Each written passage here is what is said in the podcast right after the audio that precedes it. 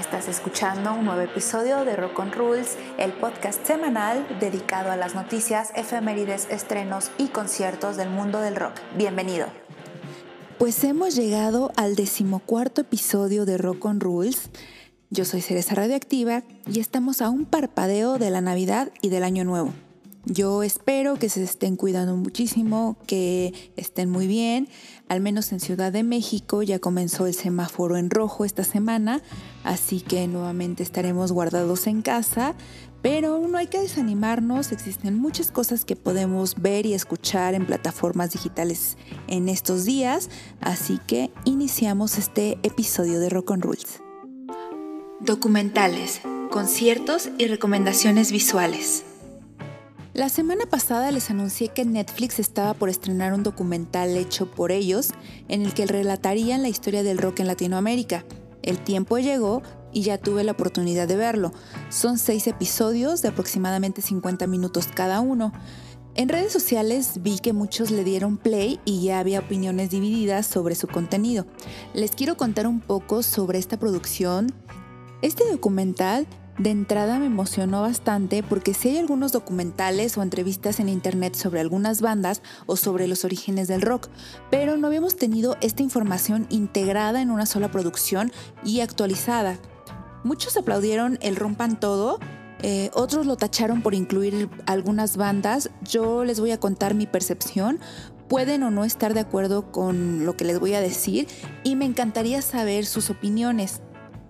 Para los que no lo han visto, les cuento que este documental cuenta la historia de cómo apareció el rock en Latinoamérica y cómo fue que se desarrolló según cada país y su situación política y económica.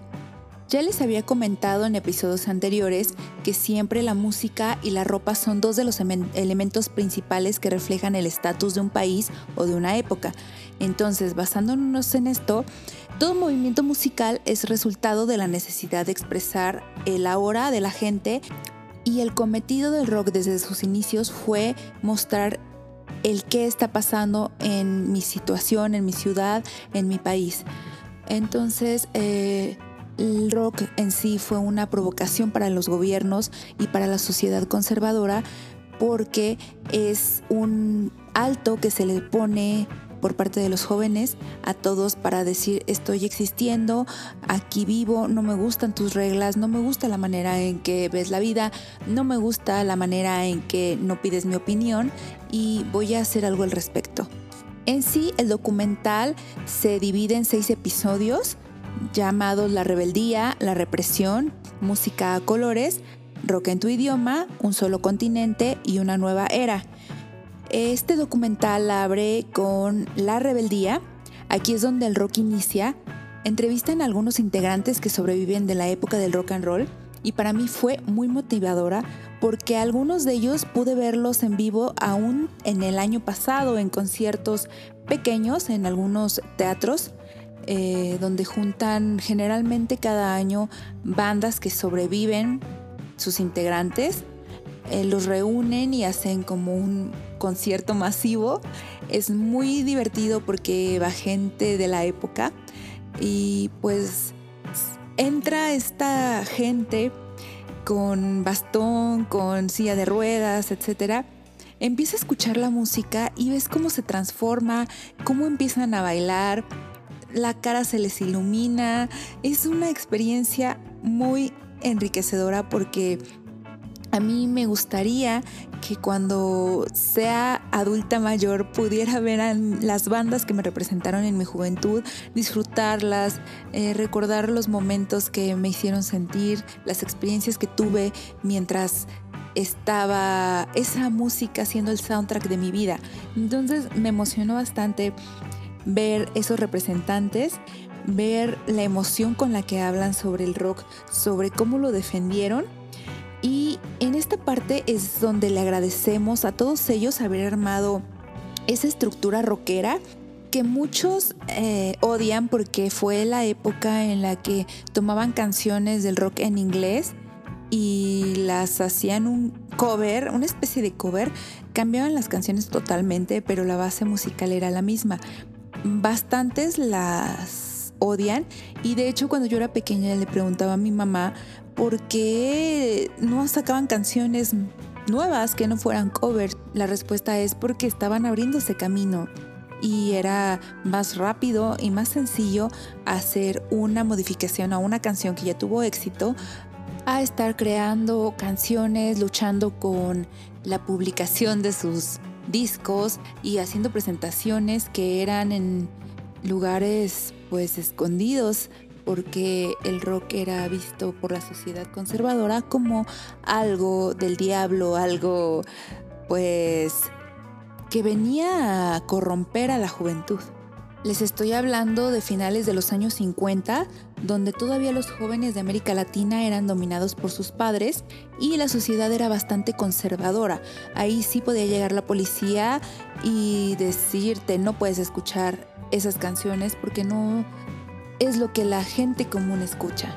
Este episodio es muy bonito porque pues ves cómo inició este movimiento con todas las ganas de ser escuchados, pero en un ambiente como de liberación, eh, porque quiero que me traten ya como adulto, por así decirlo.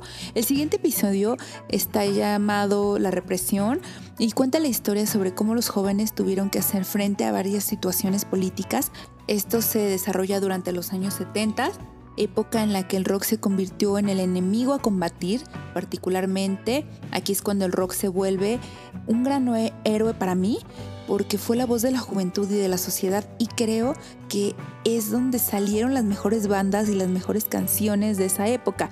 Cada uno de los episodios es muy rico visualmente y tiene el punto de vista de los protagonistas principales que que fundaron o que tuvieron que ver en esta historia tan interesante, personalmente me trajo muchísimos recuerdos como el viejo MTV Latino, los primeros conciertos masivos como el Vive Latino, movimientos tan buenos como la avanzada regia.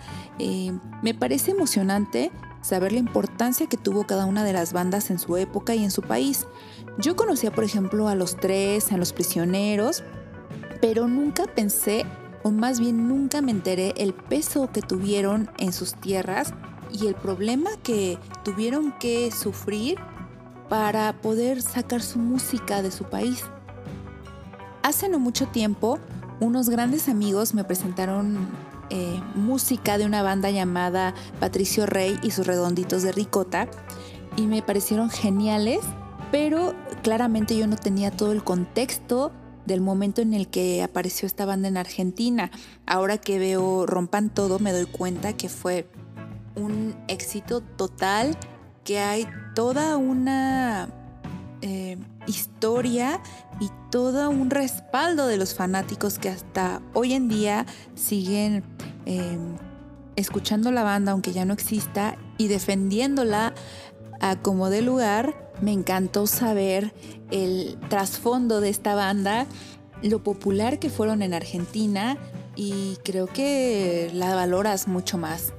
Eh, conforme pasan eh, las épocas en este documental, presentan a distintos representantes y aquí es donde paro un poquito porque comencé a ver apariciones como de Juanes, de Fer de Maná, de Beto Cuevas de la Ley y me pregunté qué hacen estos hombres aquí son rock, no son rock, ¿por qué los están entrevistando? Hay bandas más importantes que ellos y que son más rockeras y que fueron tal vez más famosas y que hicieron mejores canciones, pero ya después de analizarlo mucho y de estar eh, platicando con más gente que estaba viendo el documental, la respuesta a si son rock o no son rock es sí, si son rock, son un rock muy pop, pero finalmente lo son. Si me preguntan eh, si esas bandas me gustaban, la respuesta es no, pero claramente tuvieron mucho éxito en su momento porque si escucho una de sus rolas, me sé parte de la letra y porque las ponían esas canciones en todos lados, en MTV, en, en, su momento en Telehit, en el radio, en todos lados escuchabas canciones de Maná, de Juanes, de La Ley, entonces aunque no te gustaran sabías que existían. El hecho de que una banda sea exageradamente famosa no quiere decir que son los mejores o que es lo más en el género musical. Solamente significa que mucha gente se siente identificada con lo que ellos están ofreciendo en esta época. Al principio yo les decía que la música es el reflejo de la sociedad y en momentos difíciles o de represión tuvimos bandas gloriosas como El Tri, La Maldita Vecindad, Los Prisioneros o Terciopelados, Fito Páez, que con sus letras nos ayudaban tanto a reflejar la situación actual como eh, nos liberaban de los sentimientos que teníamos como sociedad. Pero cuando llegan bandas como Maná, La Ley, Juanes, las letras cambian. No son tan combativas y relatan más historias de amor, de desamor o plantean dudas existenciales. Tal vez por eso es que no nos gustan esos grupos y no queremos que los encasillen como rock. Al menos yo lo analicé así. Yo diría, Maná no es rock porque Maná no me representa, porque Maná solamente hace canciones ñoñas de amor o de engaño o no tiene toda esa profundidad tal vez o ese eh, entorno y garra eh, que lucha contra la política, entonces creo que no, no, lo, no lo tomamos como tal, aunque no es bueno hacerlos a un lado porque es parte de la historia, es parte de nuestra juventud. Mm, lastimosamente es lo que nos tocó, es lo que nos representó, pero pues sí, finalmente fue parte de la época rock en América Latina, no solo en México. Ahora los conocemos como rock alternativo, pop rock o no rock, pero eh, empiezan a aparecer elementos electrónicos y estos elementos dan pie a otro género, a otras bandas que muchos no reconocen como rock también y que la juventud de ahora cree que eso es el rock me estoy refiriendo a bandas como Zoe, Enjambre, Mon Laferte eh, y otras bandas que actualmente están representando esta época. Para mí, la última banda combativa, o hasta el momento, es Molotov, al menos en México. Luego de ellos regresó el rock suave, que habla del amor, de las situaciones que consternan a los jóvenes, eh, nada tan político como antes. No es malo, reitero, es un rock para disfrutar y no para pelear quizá estamos en un momento de disfrute o en un momento en donde nos estamos conformando con lo que políticamente tenemos, económicamente tenemos. Entonces, pues eso es lo que en este momento está. A lo mejor a nosotros de la vieja escuela queremos algo con más punch, con más irreverencia. Por el momento no lo tenemos, pero esperemos que haya algo que, diga basta, necesitamos algo nuevo. Y no estoy refiriéndome a una devaluación, a una guerra, a una dictadura, para nada. Pero lamentablemente esos elementos que nos han hecho sufrir han permitido que la música genere fuerza y que se generen bastantes canciones y bastantes letras increíbles como las que tuvimos en los 70s, 80s, 90s. Por ahí me preguntaron qué bandas yo habría agregado al documental o cuáles habría quitado. Me voy a enfocar en el rock de los 90s y 2000s, que es lo que me tocó a mí. En vez de incluir a Maná, yo habría metido a Resorte. ¿Se acuerdan de ellos? Eh, me parece que era una banda bastante buena. Eh, sí hubieran sido parte de este documental porque tuvieron mucha rebeldía en su época, eh, pero no tuvieron tal vez la fama que Maná. También yo habría incluido a los héroes del silencio o a Enrique Bumburi, ya que metieron a los Rodríguez y a Radio Futura como rock español. Eh, como fan de Babasónicos, por otra parte, Siento que hubiera estado bien incluirlos un poco más, aunque quizá no tengan una relación directa con la... Em, con todo el tema económico político o que hayan hecho algo em, para quejarse de su gobierno. Creo que por la fama los hubieran incluido, al menos una entrevista de cómo fue que surgieron o con qué se encontraron, porque ellos eh, rompen con el rock viejo, por así llamarlo, y son como la nueva oleada del rock en, su época. Eh, incluyeron a Ilya Kuriaki and de Valderramas. Yo creo que pudieron haber incluido a Babasónicos, no solo mencionarlos. En cuanto al tema de que incluyeron música electrónica, pusieron a Bomba Estéreo y a Nortec. Eh, quizá Bomba Estéreo es un poquitito más de rock que Nortec, pero ahí como elemento mexicano yo habría puesto a Telefonca, que si bien no son tan famosos, tienen más estructura rock que Nortec. Yo soy muy fan de Nortec y todo lo que tuvo que ver con su colectivo y ahora Tijuana Sound Machine. Eh, Telefonca también me encantó y fui fan, pero creo que Telefonca hubiera encajado mejor en ese electro rock que Nortec, a pesar de que soy más fan de Nortec. No sé qué opinen ustedes. Eh, ah, ahora, incluyeron a una banda llamada Neón. En verdad yo no tenía en mente ningún recuerdo de alguna banda mexicana llamada Neón. Me puse a buscarla y sí tienen una canción que más o menos recordé. Eh, la verdad, por el número de plays que mm, tienen en Spotify, pues no son tan famosos o tan relevantes. Por ejemplo, yo veo el número de, veces que han puesto una canción, no sé, de Caifanes contra Neón y no tiene nada que ver.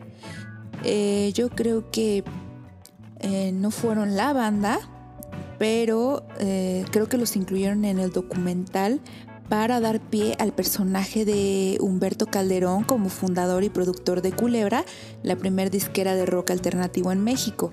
Ahí es cuando me doy cuenta un poquito en este documental por qué eligieron a ciertas bandas o a ciertas mm, personalidades para entrevistarlas. Creo que para mí este documental me sirvió para conocer de dónde salió y cómo se creó el genio productor y creador de muchas bandas exitosas como La Maldita Vecindad, Café Tacuba. Eh, les estoy hablando de Gustavo Santaolalla, este argentino que está detrás de muchos de los éxitos del rock en español y que ha ganado dos Óscares. Por esa parte me pareció un documental muy acertado. Eh, queridos roconruleros, para finalizar este tema quiero decirles que ver este documental es algo que tienen que hacer. Digamos que es una puerta al universo del rock en español les va a traer miles de recuerdos, se van a enterar del porqué de algunas letras, van a conocer a nuevas bandas y van a ver cómo en cada país la gente se apropia del rock y lo tropicaliza según sus sonidos y sus instrumentos locales. Eh, en el documental aparecen entrevistas de Alex Lora, Andrés Calamaro, Fito Páez, Café Tacuba, Terciopelados, Los Tres, Enrique Guzmán, Vicentico y Flavio de los Fabulosos Cadillacs. Así que si no tienen planes para esta Navidad, pueden aprovecharla perfectamente para verlos en Netflix y me cuentan qué les pareció o qué opinan sobre este documental nuevo del rock en español.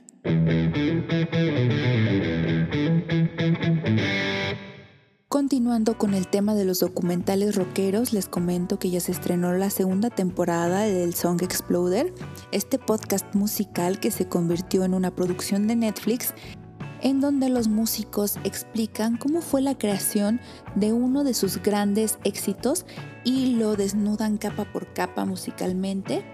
En este episodio eh, aparece Nine Inch Nails, hablando sobre la canción Heart que grabaron en la casa donde fueron los asesinatos de la secta liderada por Charles Manson y que posteriormente fue cobereada por el gran Johnny Cash. En este episodio podrán conocer cómo fue la versión original de esta canción y por qué fue cambiando hasta llegar a lo que conocemos ahora. Este episodio dura 27 minutos, así que pueden verlo perfectamente después del rompan todo. Les va a erizar la piel escuchar la versión final de Heart y escuchando el contexto de la situación de Trent Reznor van a disfrutar muchísimo más esta canción. Y ahí mismo lo dicen hay una versión de Nine Inch Nails que te produce ciertas emociones, pero la versión de Johnny Cash le da un giro total y podemos sentir dos cosas diferentes según quien la interprete. Así que ya saben, esta recomendación ya está disponible en Netflix. Véanla y disfruten esta rola tan famosa.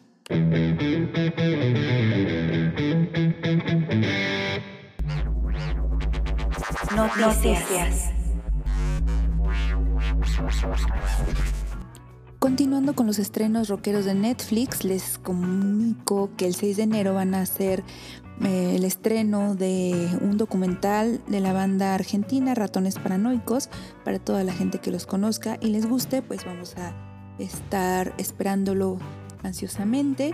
En otras noticias, captaron a Ozzy Osbourne saliendo de un estudio de grabación y horas después eh, informaron que llevaba grabada más de la mitad de su nuevo disco llamado Ordinary Man que tendrá colaboraciones con Robert Trujillo, ex miembro de su banda y ahora bajista de Metallica, así como la aparición de Chad Smith, baterista de los Red Hot Chili Peppers, y de Taylor Hawkins, también baterista, pero de los Foo Fighters. No hay fecha específica para esta nueva producción, pero sí va muy rápido su grabación, así que solo resta esperar. Y como siempre, Ozzy Osbourne grabando hasta el fin de sus días. Miley Cyrus logró superar en ventas a ACDC con su disco Plastic Hearts, que comentamos ya en episodios anteriores. Eh, también Paul McCartney estrenó finalmente su disco llamado McCartney 3 o McCartney Third y llegó a TikTok para compartir sus canciones de una manera muy peculiar en sus videos se puede ver cómo realizó las grabaciones de este disco y dejó algunas pistas de sus canciones para que los fans realicen grabaciones en esta plataforma. Rock in Rio anuncia para su edición del 2021 la presencia de Iron Maiden, Megadeth y Sepultura.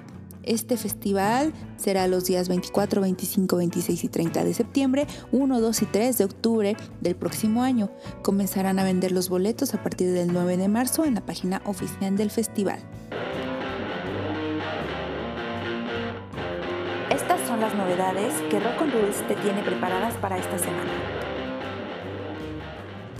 Comenzamos este recorrido en Londres con una recopilación de la banda Sweet principales representantes del glam rock de los años 70 acaban de liberar un disco llamado Isolation Boulevard que está como respuesta del Desolation Boulevard de 1974, siendo el disco más vendido de la banda.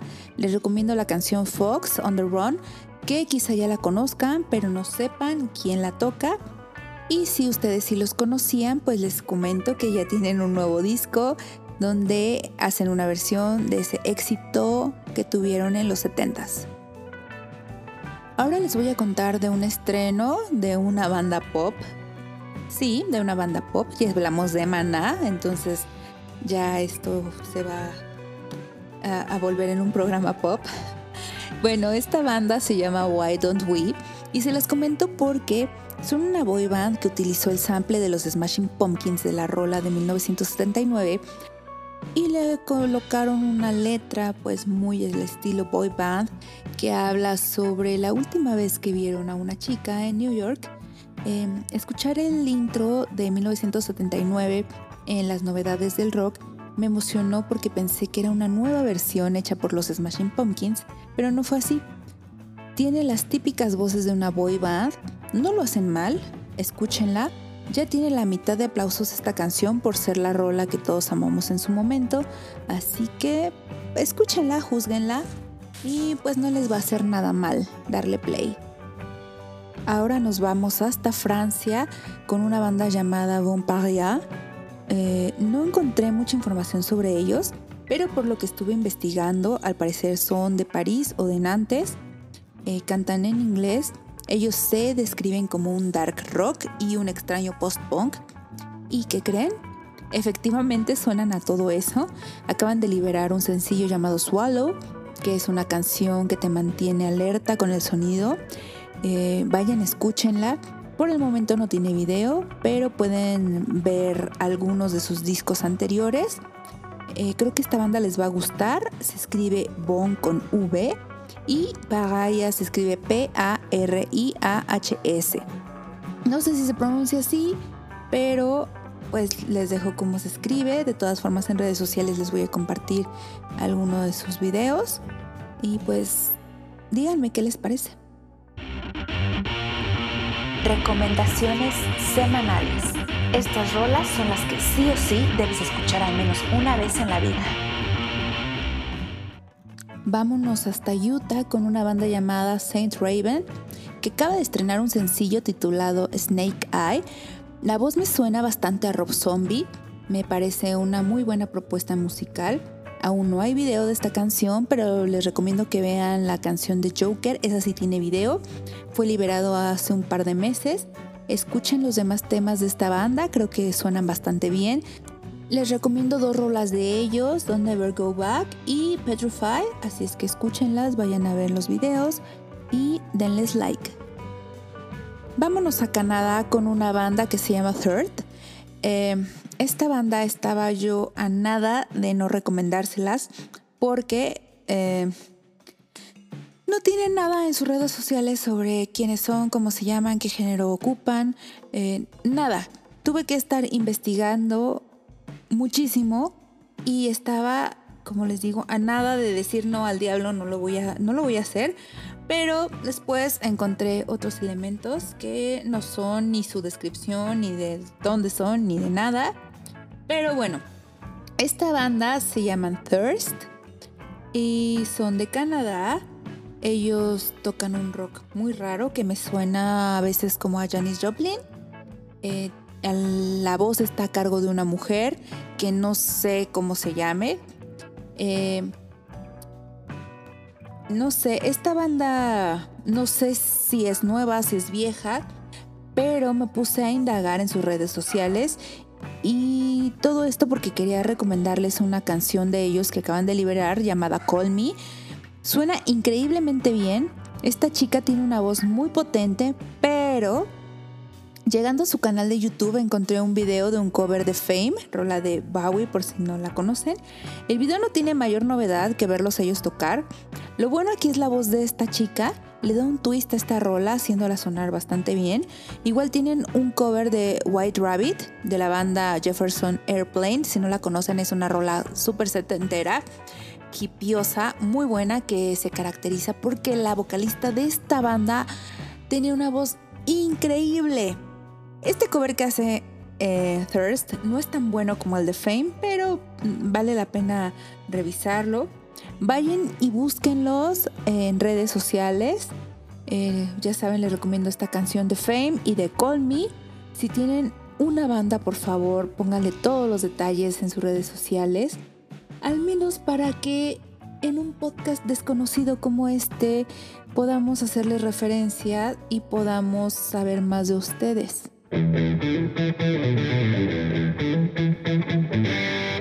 Así llegamos al final de este episodio de Rock on Rules. Queridos rock on ruleros, muchas gracias nuevamente por apoyar este proyecto, por escucharlo, compartirlo y hacerme llegar sus opiniones, también por sus recomendaciones. Por favor, cuídense, no salgan de sus casas si no es necesario. Si lo hacen, usen cubrebocas, lleven alcohol, desinfectense, no se acerquen a la gente.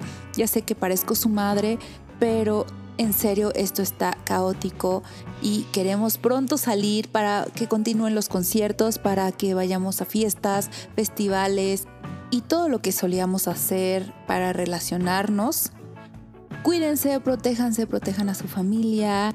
Nos estaremos escuchando la próxima semana en una nueva emisión de este podcast seguramente con muchas novedades y muchas noticias del mundo del rock.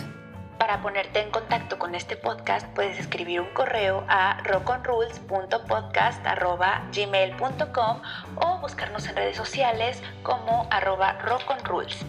Yo soy Cereza Radioactiva y esto fue Rock on Rules.